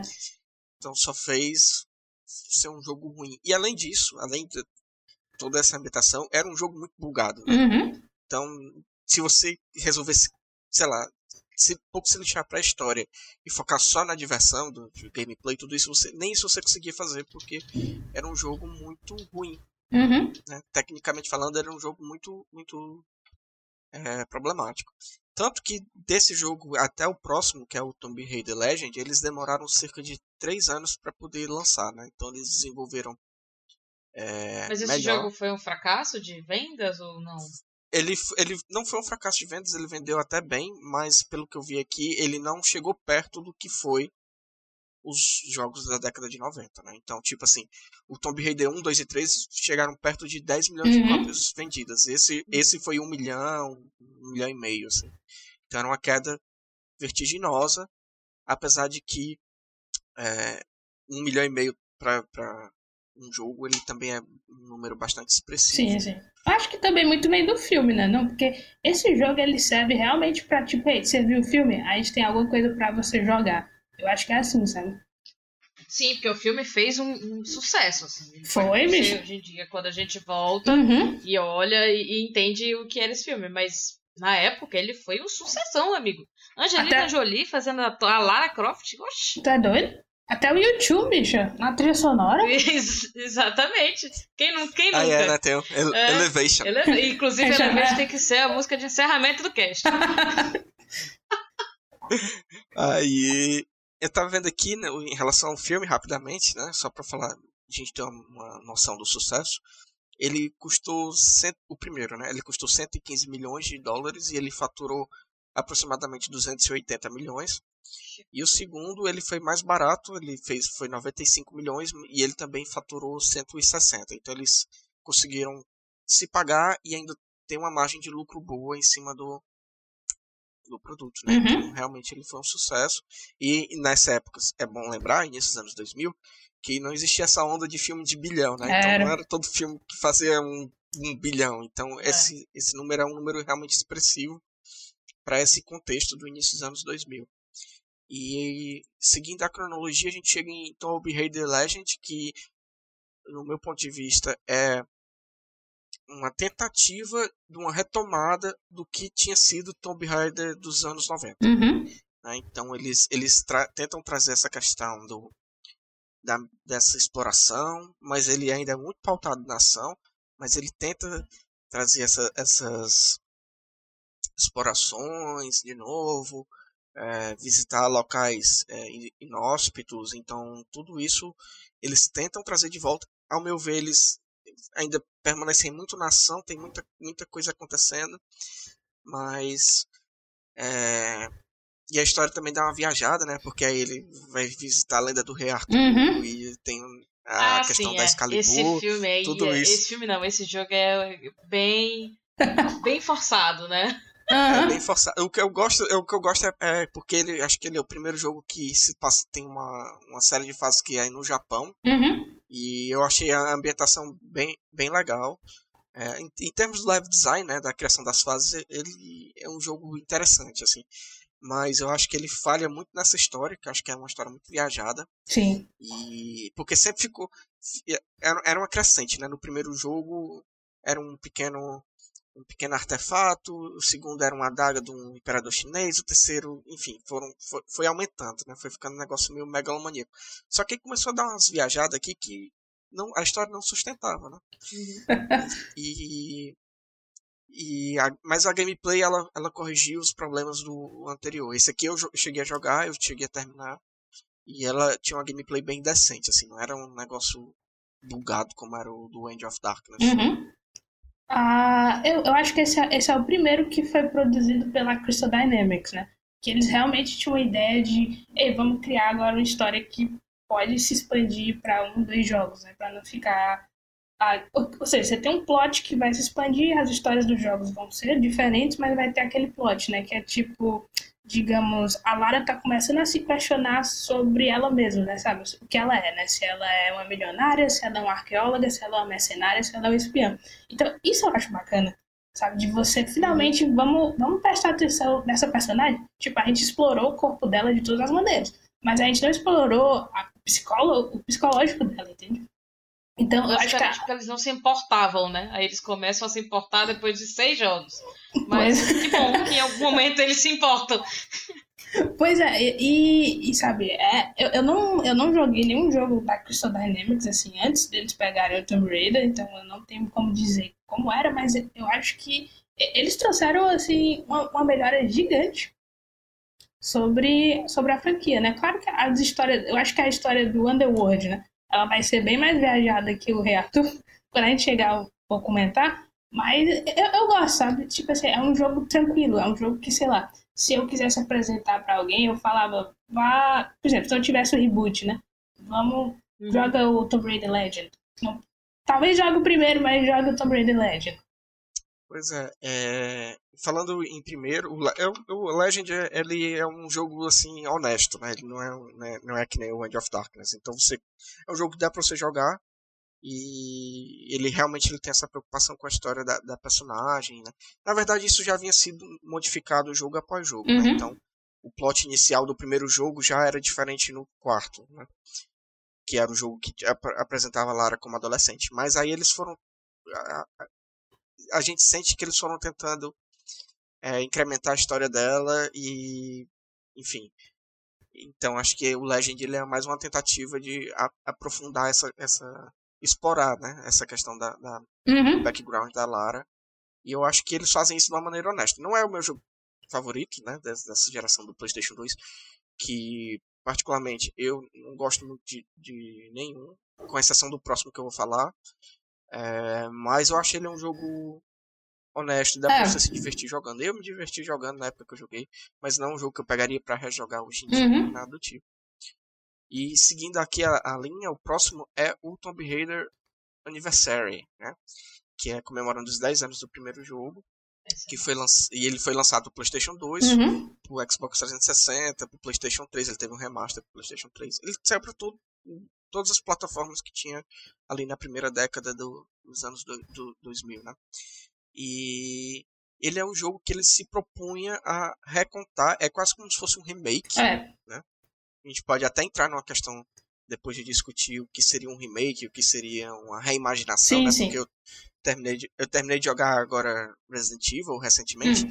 e tem e o, o fandom de Resident Evil ele pega muito nessa nessa tecla de ah, o jogo é um remake. Não, mas a Capcom não diz que o jogo é remake, diz que é um jogo é uma reimaginação. Então a gente pode entrar também um pouco nessa questão para saber o que é que vocês acham, se é um remake ou uma reimaginação. Mas eu vejo como um remake é, que não substitui o jogo original. O jogo original é melhor, mas ele é um remake bastante Honesto. divertido, é divertido e honesto de se jogar. Então você, você sempre fica curioso, hum, como seria jogar o primeiro jogo nos gráficos É, é. atuais, né? atuais que eu digo na época que o jogo Uhum. foi lançado. Então eles fazem isso, eles trazem essa essa releitura e eu acho um jogo divertido. Desses jogos do PlayStation 2, né? Eu foi o que eu mais gostei, porque ele revisitou aquilo que eu gostava nos primeiros jogos. Ele trouxe mecânicas novas, né? Ele trouxe a Lara tinha um gancho, né? Agora ela podia se pendurar, Isso. podia Uhum. É, balançar de um lado para o outro. E, enfim, isso também era meio pautado. Esse jogo é de 2007, se não me engano. Isso, isso também é muito pautado pela questão do um jogo chamado Uncharted, Uhum. que foi lançado em 2006, se não me engano. E ele meio que entrou nessa.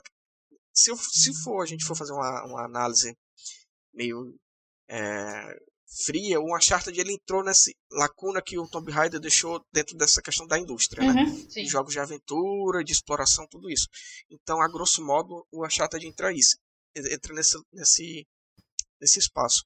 E o Tomb Raider estava meio perdido nessa época, então eles trouxeram muitos elementos que o Uncharted tinha Uhum. e que depois foi desenvolvido em outros jogos né, do- da, da série do Uncharted e meio que bebe dessa fonte, né? O Uncharted que bebeu da fonte do Tomb Raider, né?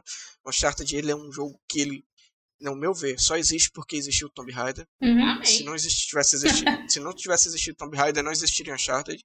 Mas eu acho que eu- o Uncharted ele traz uma proposta nova e ele meio que que É como se revalida ele o gênero. incentivasse, né? É, ele renovou Isso. uma coisa que tava já esquecida e a Tomb Raider olhou assim, falando, hum, olha só, posso até Uhum. voltar, eu acho, né? E me aproveitar disso acho que também. não era nem esquecida, era batida, tá entendendo? Era. Era uma coisa meio desgastada, né? E, e ele traz isso de volta. E, enfim, e, o- e o Tomb Raider ele começa a partir desse jogo, né, do desse Anniversary e, e do próximo, que é o Underworld, né? Uhum. a se aproximar, tentar se aproximar do, do, do que o Uncharted estava fazendo, enfim, tudo isso.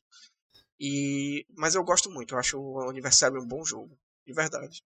É, eu também não acho que é uma reimaginação, sabe? É, é claramente um remake, né? Porque, pra mim, eu acho que a reimaginação é quando você coloca coisa nova, sabe?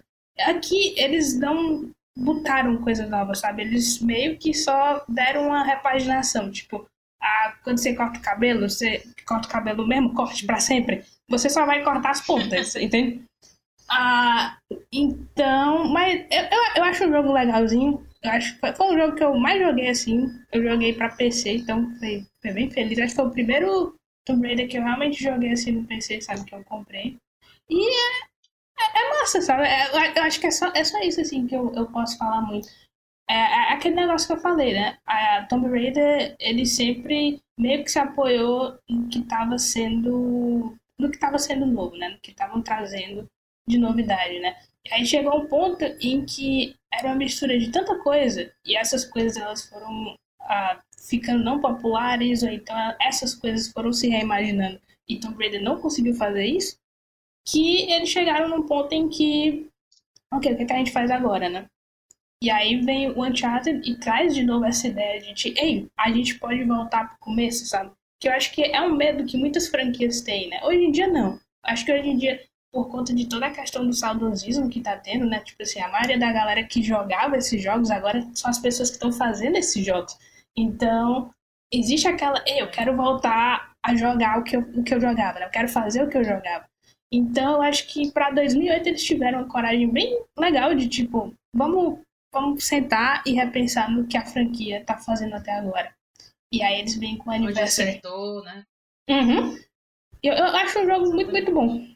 É, eu, eu sinto que não é nem. Não é bem um remake, é mais um. Uma revisitação mesmo, sabe? Tipo, poxa, eu adorava esse jogo. Imagina como é jogar esse jogo com gráficos de hoje, assim. É, é mais, sei lá. é, eu sei que parece a meia- mesma coisa, né? Mas eu sinto que é meio um tributo mesmo. Não, sabe? Não é uma coisa tipo, ah, conheça esse jogo agora do zero, sabe? Acho que é isso. Acho que é um tributo ao que deu certo em Tomb Raider, o que eles sentiram que deu certo em Tomb Raider. né? Um retorno mesmo ao que tinha, que, o que a gente já comentou aqui, ao que valia a pena na franquia e, e não, sei lá, o que foi feito às pressas, ao que foi mudado do, do original. Então eu acho que é um acerto, um retorno na direção certa. É, eu concordo, eu acho que é, o jogo em si ele, ele é mais uma celebração, né? Então vamos celebrar aqui os, nossos, os nossos fãs originais do jogo de 8 96 e relembrar para o público novo que tem esse jogo, que foi importante para a Uhum. indústria e que, e, enfim, ele, é mais nesse sentido. Tanto, e, eu- e também para testar as mecânicas novas, porque o próximo jogo, que é o Underworld, ele, ele Underworld, né? Ele meio que se apropria de tudo de novo que esse jogo trouxe. Então ele é quase como se fosse um, um experimento, né? O Anniversary. Então ele trouxe várias mecânicas novas que foram desenvolvidas no Underworld. Essa questão do de você poder jogar um, um gancho e se pendurar, da questão da ação também, da ambientação. Então ele meio que serviu como um teste, né? E só que no, no meu ponto de vista essa questão do Underworld, eu não, não- não vou dizer porque eu não gosto tanto. O, o Anniversary ele tem esse esse sentimento por trás de quem jogou os primeiros jogos, né? Então você está revisitando, tem- revendo esse jogo nos gráficos atuais. Uhum. Só que o Underworld, ele para mim ele já tá saturado, tá entendendo? Uhum. É como se não desse mais. É como se tivesse chegado no limite. Não adianta mais, essas mecânicas não funcionam mais pra mim. Fica um jogo repetitivo, um jogo chato, talvez até certo ponto, né? Pra quem é, gosta do jogo, enfim, pode ficar chateado com isso que eu tô falando. Mas é um jogo que ele, teoricamente, ele tá só explorando aquilo que já tava defasado. Uhum. E a história também não é muito. É, é, enfim, como é que eu posso dizer? Enquanto os outros jogos né, Interessante. Tu desse co- gênero. Porque É, é, eu- tu na verdade, eu lembra da história. Provavelmente ela nem é importante, né? eu- o que eu ia falar era mais no sentido de que, enquanto os outros jogos estavam indo por uma questão mais realista, Uhum. não, não vou dizer realista assim, no sentido de que é tudo crível, mas no sentido de que o jogo fazia um sentido dentro da, da- da- do ambiente, o Tomb Raider ainda estava explorando essas questões muito fantasiosas Uhum. e que não e que já estava defasado assim as pessoas não queriam ver mais essas histórias elas queriam outras histórias e eu acho que o Underworld ele é um jogo interessante em termos de gameplay até porque ele utiliza muito do do que foi no Anniversary mas ele sofre muito por conta dessa da falta de interesse e dessa defasagem que o, o Tomb Raider como franquia já estava tendo né, há algum tempo Uhum. Como se o mercado tivesse mudado, né? Mas Underwood não tinha percebido. Ainda. É, mas, mas, tipo assim, eles, eles acabaram com um raio, bicho. Por causa que a Lara vai até o Valhalla, mas. Como assim? Caraca, E, e- cara, a minha parte favorita do jogo é porque você literalmente pode usar o martelo do Thor, cara. E aí o- o- é real, você- pode crer. você vira, vira overpower, sabe? Você mata qualquer pessoa, não faz nada. É só você. Com o martelo do Thor. Ela é digna, né? É, acho que depois dessa, dessa sinopse que a Tatiana falou, a gente não tem dúvida, porque o jogo não, não é tão querido assim, né? Se você gosta de umas coisas muito exageradas, É. tudo bem. Uhum. Mas, as, mas, mas o jogo, ele realmente, em termos de narrativa, ele ficou pra trás. Tanto que depois desse jogo, é, a Crystal Dynamics, né, e, enfim, deu aquela segurada, né? Vamos respirar aqui, tentar entender o que é que tá acontecendo, né? E também, e, e entre esse jogo e o próximo teve uma mudança, né? Porque os desenvolvedores, a equipe que desenvolvia, né? A empresa que desenvolvia era a Crystal Dynamics, mas até o Tomb Raider Underworld, quem publicava era a Eidos, né? Uhum. E entre o Tomb Raider Underworld e o Tomb Raider, o reboot, o reboot, né, que eles zeraram tudo, vamos contar a história da Lara do começo de novo. Quem passou a publicar o jogo foi a Square Enix. E a Square Enix, ela tem uma, ela é uma empresa que tem jogos muito bons e, e jogos não tão bons assim. Uhum. Mas ela é uma empresa que se compromete a entregar o melhor possível dentro daquele jogo, né? Então, não fazer o jogo de qualquer jeito, nem nada do tipo. Então, em 2013, né, eles, eles tiveram esse período aí de 5 anos de, de pausa entre um jogo e outro. E o desenvolvimento desse jogo ele começou um pouco tempo depois do, do Underworld, mas ele demorou muito para sair. Né? Ele demorou, como eu falei, 5 anos. E ele é um jogo que tinha a proposta de rebootar tudo. Então vamos contar a história da, a história da Lara do começo e a história agora é oficial e tudo que aconteceu antes não não está valendo e é a partir daqui que vai valer. Então eles mudaram a história de origem dela, mudaram o treinamento dela, mudaram tudo e ao meu ver de uma forma muito acertada. Né? Ele, ele, esse jogo ele não é perfeito, ele tem alguns sempre todos os jogos têm muitos problemas e, e alguns têm mais outros menos, mas eu acho que esse jogo ele, ele traz um elemento que faz com que ele se sobressaia, que é essa questão da Lara não ser fodona desde o início e de que ele traz esse realismo para dentro do jogo, né? Uhum. E de que ela vai só porque assim, bicho, você precisa criar empatia com a personagem de novo. E como é que você cria empatia com o personagem? Fazendo ele sofrer. O que essa mulher sofre nesse jogo. Rapaz, é um então absurdo. você tem muita empatia por ela nesse jogo, né? Porque ela sofre. ela sofre demais, ela sofre demais. Do início, quando ela cai daquele negócio lá que cai um negócio de ferro na barriga é. dela. Meu Deus ela do empalada. céu, como essa mulher sofre. Aí você vai acompanhando isso e tudo, e, e você vai querendo saber mais da história, né? Porque é uma história meio misteriosa, né? Eles até depois tentaram aproveitar algumas coisas no, no filme de 2018, né? Que é muito ruim. Mas. É, é, porque se você for fazer um filme que é o jogo filmado, é mais melhor você jogar um jogo, que é mais divertido. O filme ele peca muita coisa, não, meu ver, né? E, mas enfim, ele é um jogo que você se reconecta com a personagem e você descobre num ambiente de exploração, novamente muito pautado no que o Uncharted fez, mas com uma mecânica de gameplay muito diferente do que é do Uncharted, né? Então, o Uncharted ele é um jogo de exploração muito focado na ação. Aqui você está na exploração e na questão de sobrevivência. É quase um survival horror. Né? Se você for pensar assim, uma coisa meio Resident Evil, né? Só que não, em vez de ter zumbi, você está numa ilha que você tem que caçar, você tem que fazer suas armas, você tem que fazer tudo isso. E no meu ver foi um acerto muito grande, assim. Dessa trilogia nova, eu não joguei o último, né? O Shadow of Tomb, Tomb Raider. Eu, e, mas dos dois que eu joguei, esse é o meu favorito, né? Enfim, falei aqui, mas vocês podem falar também o que, é que vocês acham desse jogo. Se realmente ele cumpriu esse papel bem de trazer a personagem para esse ambiente mais realista e apresentar ela para um público. O que é que vocês acharam disso? Ah, eu, eu tenho que dizer que o Tomb Raider 2013, até porque 2013 foi um ano muito bom para mim nos videogames. Eu tive Bioshock e tive Tomb Raider, então foi muito feliz. Ah, mas é aquele jogo que eu não fazia a mínima ideia que eu precisava, saca? Eu lembro de estar tá assistindo a E3 2011 e aí do nada aparece o gameplay, que é o primeiro, né, das cavernas. E foi, sabe, sabe aquele choque que você tipo assim, peraí, eu conheço isso porque eles não, eles não avisaram, só apareceu na tela. E aí você fica tipo, hã? Peraí, eu, eu sei que é isso, sabe? Porque eu, eu, nessa época eu já tinha meio parado de Tomb Raider, sabe? Eu não tava mais consumindo notícias, eu não sabia nem se ia ter um novo jogo. Então, é aquela estranheza pra depois você ver que é a Lara, eu fiquei, caramba! Sabe? É, foi, pra mim foi um, foi um choque assim gigante, sabe? E aí eles lançaram o, o jogo com a tagline de A Survivor is Born, né? Tipo, a sobrevivente nasce. E se você pegar todo eu vou, vou, usar essa palavra, todo o abuso que a personagem teve todos esses tempos, e aí eles começarem com essa tagline, essa tagline, eu acho fantástico, cara. É tipo, joga, é, tá jogando na tua cara de que, tipo, aquela Lara lá, ela morreu, sabe? Então, tipo assim, traz, tem tantas camadas que esse jogo traz, principalmente pra gente que é menina e tal. Tipo, E pra mim, que foi muito foda ver mulheres querendo jogar Tomb Raider. Que era uma coisa que eu não via até aquele momento, sabe? Tipo, fala, eu quero comprar esse jogo. Ah, eu gostei da Lara. A Lara tá usando um arco flash e tal. Eu lembro de uma menina que até comparou com a menina lá do, do Hunger Games.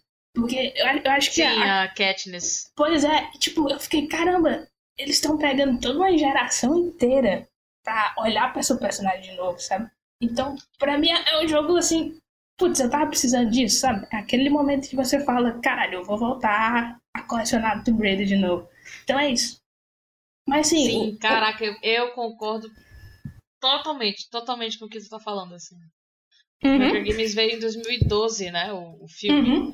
Então, e, é, que eu me lembro foi uma época em que o arco e flecha voltou à moda. É, e aí, quando o, é, exatamente.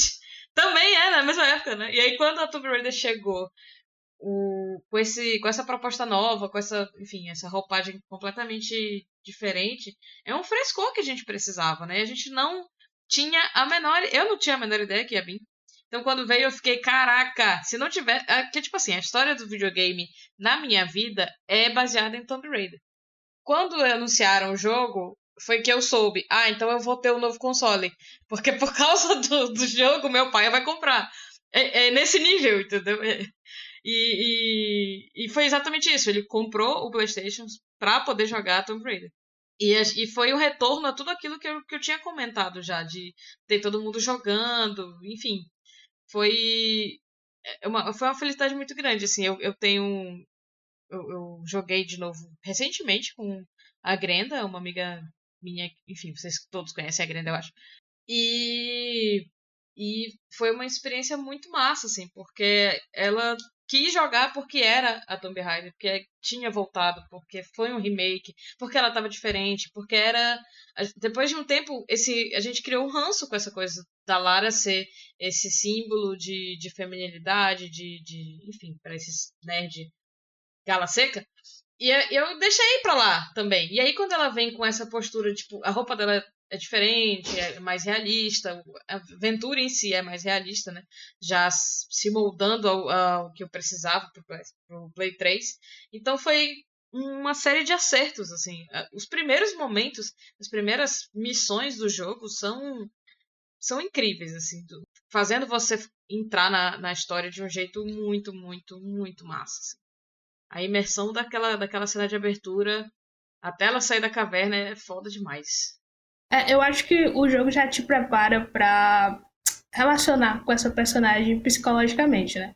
Porque, embora, ok, eles meio que seguem o clichê de tipo, ah, como aquela pessoa vai se tornar a pessoa foda que de algum dia, né? Ela tem que começar de baixo, né? E aí você pode pegar personagens como, tipo, Demolidor, lá que tem, tem... Ah, esqueci o nome da, da revista do Frank Miller, mas o Frank Miller faz a mesma coisa no Batman. Então, você tem sempre esse clichê de como vamos ver a Tomb Raider, né? Como ela vai chegar um dia a ser a Tomb Raider. Então, mas eu, eu, é, eles também trazem a questão do primeiro jogo, né? Que, tipo, as mortes da Lara, ou como a maneira como ela se machucava, eram meio brutais, né? Tipo, às vezes você não queria cair, porque ela ia parecer toda trouxa, assim, tipo, com ossos quebrados de maneira esquisita.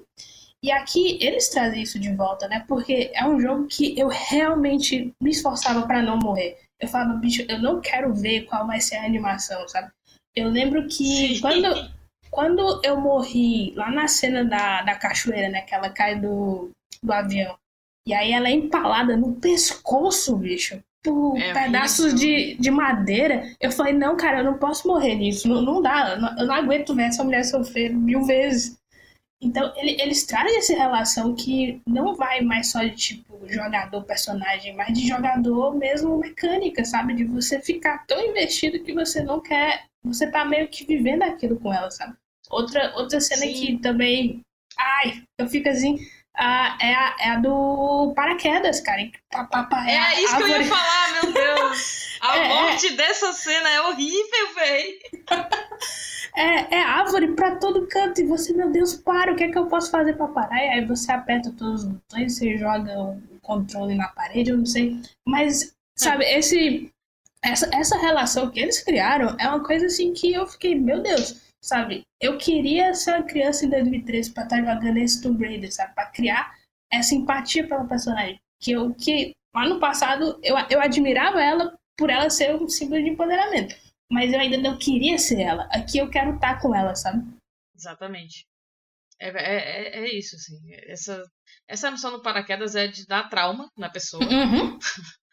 Mas é, é, é, massa como, como você tá realmente começando do início com ela, aprendendo passo a passo o que ela tem que saber. É como se você tivesse ficando tão foda quanto ela, sabe? É, é uhum. é, é, nesse nível que trabalha, né? Putz, eu, eu, me lasquei tanto até chegar aqui e agora eu, eu estou perto de me tornar a Tomb Raider. E ela é Isso.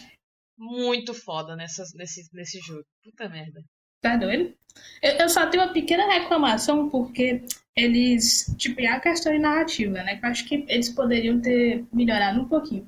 Porque você tem toda uma construção de que é a primeira. que ela vai fazer a primeira morte dela, né? Ela vai matar alguém, né? E aí eles vão, Sim. eles vão desde quando ela acerta lá o cervo, né? E aí ela chora porque ela tem que se alimentar. E aí ela é presa lá pelo aqueles cara loucão lá do Mataias. E, hum. e chega que ela finalmente tem que. É, ou ela morre ou ela, ou ela mata, né? E aí ela mata. Só que esse momento ele foi construído ao longo do jogo inteiro pra gente chegar nele. Pra logo depois eles põem uma cena em que ela tem que matar 15 pessoas. E eu fico, poxa, vocês poderiam ter dado um tempo. Sabe? Pelo menos uma hora de jogo. Eu sei, matar alguém é difícil, mas você não precisa matar 15 pessoas depois. Então, esse é o meu único porém do jogo, sabe? Eu acho que a, a narrativa poderia ter sido um pouquinho mais polida nessa parte. Porque logo depois, pro final dela, meio que eles meio que voltam ao Tomb Raider antigo, né? Você tem agora uma deusa japonesa demônio que possui a amiga é. dela. Então o jogo começa a ir pra cantos que você fica, ih, será que ele vai voltar lá pro Tomb Raider 3 e tal? Mas eles, eles conseguem fechar melhor, né? Pois é, é até uma questão, porque eu achei um pontapé tão positivo esse de 2013, e logo depois já vieram outros dois que eu não fazia nem ideia que existia. Tipo, eu fui atrás, eu fui descobrir um dia desse, assim. Eu fui olhar e falei, nossa, já tem dois jogos. Eu sei que o, o, o primeiro que saiu depois dela, eu não. Eu meio que quis esquecer porque ele era pra Xbox. E eu, e eu não ia ter acesso real, uhum. Mas o outro eu já, eu já tinha, tipo, putz, já, já tinha, sabe, largado mão. O que é muito triste, porque agora eu, eu quero jogar. Sim. E não sei como é que eu vou fazer. é, eu acho que esse foi o tiro no pé deles, né? Quando a gente vai entrando pro Rise of the Tomb Raider, foi eles tentarem virar um exclusivo, né? Pro Xbox. E aí o jogo passou um ano somente no Xbox e, e convenhamos, né? Por mais que o Xbox seja maneiro, ele não tem o mesmo apelo que o PlayStation, né? As pessoas vão comprar o PlayStation pelos exclusivos. E aí você fazer um exclusivo para o Xbox sendo uma franquia que sempre esteve no PlayStation, sempre esteve em outras plataformas, você meio que Exatamente. você mata 50% da galera que vai comprar. É tanto que o, o, jogo, o jogo ele lançou e ficou assim no marasmo até ele ser lançado em outras plataformas. Isso é um perigo, sabe? Eu não sei o que, é que eles estavam pensando. É. É, ele, ele não vendeu muito bem o, o, a continuação, né? O de é. 2013 uhum. é o jogo, é o Tomb Raider mais vendido da história. Ele tem mais de 12 milhões de unidades vendidas, mas a continuação que teve essa exclusividade de um ano com o Xbox. e a outra continuação, o Shadow of the Tomb Raider, também teve essa, é. essa exclusividade de um ano com o Xbox, eles mataram assim a, a questão da venda, uhum. né? Até porque o PlayStation, o PlayStation 4 é o console mais popular dessa geração, é o console que mais vendeu. Exatamente. Né? Na história dos, dos videogames, ele está em, em, se for pensar em console de mesa, ele está em segundo lugar, atrás só do PlayStation 2. E se você levar em conta o portátil, tem o DS, uhum. Nintendo DS na frente dele. Então ele é o segundo mais vendido, segundo de mesa mais vendido da história. Então quando você lança um, um jogo que realmente, como a Tatiana falou, ele é, foi exclusivo. Não, não, vou dizer que ele foi exclusivo do PlayStation durante todo esse tempo, porque ele tinha outras versões. Uhum. Mas ele era um jogo muito popular por conta do Isso. PlayStation. É a casa então, dele, ele... né, cara? É, pois é. é. E isso meio que quebrou as pernas na, na questão de venda. Tanto que o, o, o, último que lançou, o Shadow of the Tomb Raider, ele, dessa trilogia nova, ele é o que vendeu menos, assim, ele vendeu acho que menos de 5 milhões de unidades. Então, é isso. Eu concordo com tudo que vocês disseram em relação à personagem. Era o, ela precisava desse respiro, ela uhum. precisava botar um pezinho, um pezinho na realidade, é, mostrar outras coisas que não sexualizada, que não exagerada e, e, tudo isso. Então, acho que esse jogo ele realmente ele ele foi um, um reencontro com uma origem, mas ao mesmo tempo ele começou uma coisa nova. E eu acho que é a partir dessa coisa nova que o jogo começa a se valer e começa a se tornar interessante. Eu também fiquei muito. Ouvindo aqui a Tatiana falando do jogo, eu fiquei muito hypado também na época quando saiu, assim. Eu tinha desist... eu também tinha des... meio que desistido de Tomb, Tomb Raider depois do Underworld. Eu falei assim, ah, deixa aí, tô aqui no meu Uncharted, vou ficar no uhum. Uncharted. Uhum tá aqui suprindo minha necessidade de jogos de aventura. Quando eu vi o trailer, eu não vi pela E3, né? Porque eu tava meio desacreditado, eu fui ver já bem próximo do lançamento. Uhum. E o jogo realmente me hypou. E do jeito que tu falou, assim, eu, eu me lembrei muito da E3 quando eles anunciaram o novo God of War, assim. A sensação acho que foi parecida com a, com a que tu teve. Uhum. Porque ninguém tava esperando que ia sair um jogo novo e eles trazem um personagem completamente remodelado, que Sim. é essa questão, né? Quando o jogo, o jogo ele chega à exaustão, ele, eles têm que retrabalhar isso. Isso aconteceu com o Tomb Raider e também aconteceu com o God of War. Né? No episódio passado que a gente falou sobre os jogos da franquia, é, a gente percebeu que esse salto de, pra, do jogo de 2018, né, no caso do God of War, foi extremamente benéfico para a saga. É o meu jogo favorito de todos. O God of War que lançou é o último. Uhum. O do Tomb Raider, se não tivesse se eu não tivesse o um apelo emocional com o primeiro uhum. jogo de 96, esse de 2013 seria o meu favorito. Sim. Ele só não é porque o de, 2000, o de 96 existe. Uhum. Se não existisse, era de 2013. Uhum. Mas, enfim, eu acho que eles acertaram muito a mão nisso. É, essa questão da história que tu falou também é muito, muito estranha, né? Essa construção de da, da, primeira morte dela e depois meio que abre as porteiras e ela começa a matar todo mundo. Eu acho que isso podia ser melhor trabalhado no jogo, sei lá, as, as mortes podiam ser menos podiam ser mais espaçadas, né? Então ela ir, se acostumando, talvez. Uhum. Eu concordo demais com isso, mas tirando isso, eu acho que é um jogo assim intocável. Eu, eu joguei no PlayStation 3 emprestado eu e comprei no PlayStation 4 a versão remasterizada que é lindíssima. Uhum. Então, eu peguei numa promoção na época, acho que eu paguei 20 reais só. E, enfim. E, e os jogos que vieram depois, o Rise of Tomb Raider, que é já o, pró o próprio título né, que deixei imaginar, que é a ascensão da Lara Croft, né? uhum. né? É o retorno da Lara Croft é aquilo que ela foi aos grandes tempos áureos, mas com esse pé mais focado na, realidade, sem essa fetichização em cima da personagem. Isso. E agora ela, ela tá com parceiros, né? Então ela tem amigos com. É, ela tem amigos que ajudam ela, então ela não é só fodona, fodona, então ela tem um background, né? Que é uma coisa que também veio, veio um pouco do Uncharted, né? Uhum. Se você para pra pensar, o Uncharted, o Drake é um protagonista muito carismático, mas o elenco de apoio do Uncharted é muito bom. Sim. E eles, te, e eles tentam. E eles tentam. E isso é um dos charmes do jogo, né? Então eles tentam fazer reproduzir isso no, no, Tomb, no Tomb Raider novo.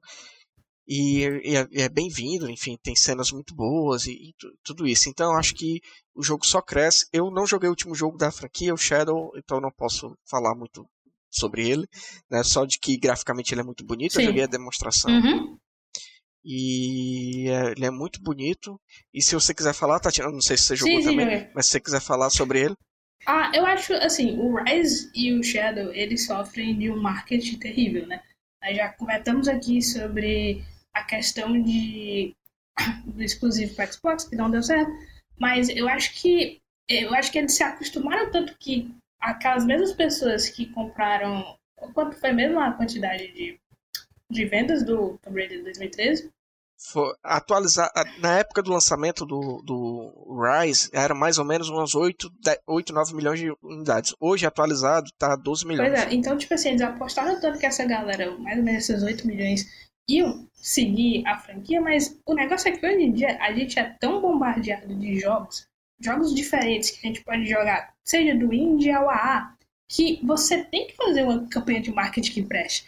E aí o Rise e o Shadow, eles basicamente. Não, essas mesmas pessoas elas vão seguir, sabe? É que nem sei lá, aquela banda que já tá tão, completamente falida e fala: Ei, não, a gente vai fazer aqui um show, essas mesmas 200 pessoas vão ver a gente.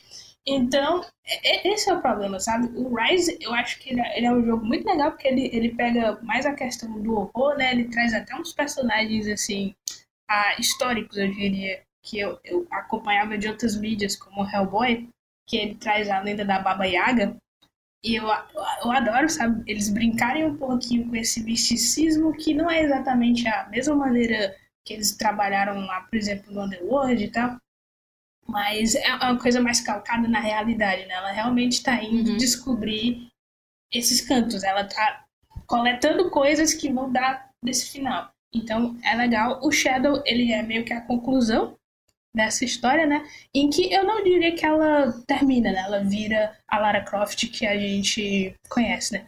Ela, eu acho que ainda tem espaço para poder desenvolver até ela chegar esse, aquele momento, embora eu, eu, eu não queria, sabe? Eu não queria ver aquela Lara Croft de novo. Eu prefiro que eles sigam um novo caminho e tal. Mas o, o Shadow continua com a, com a mesma questão dessa a, de, de aventura e tal. Eu acredito que eles até pegam um pouquinho mais lá do Tomb Raider de 96. Eu acho que a questão da claustrofobia fica um pouquinho mais em voga lá, sabe? Não é porque esses dois, esses dois primeiros, eles não têm, né? Tipo assim, às vezes a gente tá enclausurado, mas não tem aquela sensação de estar, tá, né? Lá. Mas o, o Shadow, ele realmente investe nisso e ele é um bom jogo, sabe? Eu acho que termina a trilogia desses três jogos, desse momento, de uma maneira muito legal. A gente fica aqui, né, o desejo para que a Naughty Dog compre os direitos de Lara Croft e faça um jogo comeback do Nathan Drake com a Lara Croft, os dois juntos e retornando aí para o PlayStation para que a gente possa comprar e jogar, porque realmente esses dois jogos vão ficar fora do meu radar por enquanto, até que eu consiga botar as mãos neles, mas Pois é, eu não sei como é que eles Eu não sei como eles ainda não Não, mas eles já estão no PlayStation. Pois é, tem que organizar essa, essa festa aí, tem que fazer. Pois é.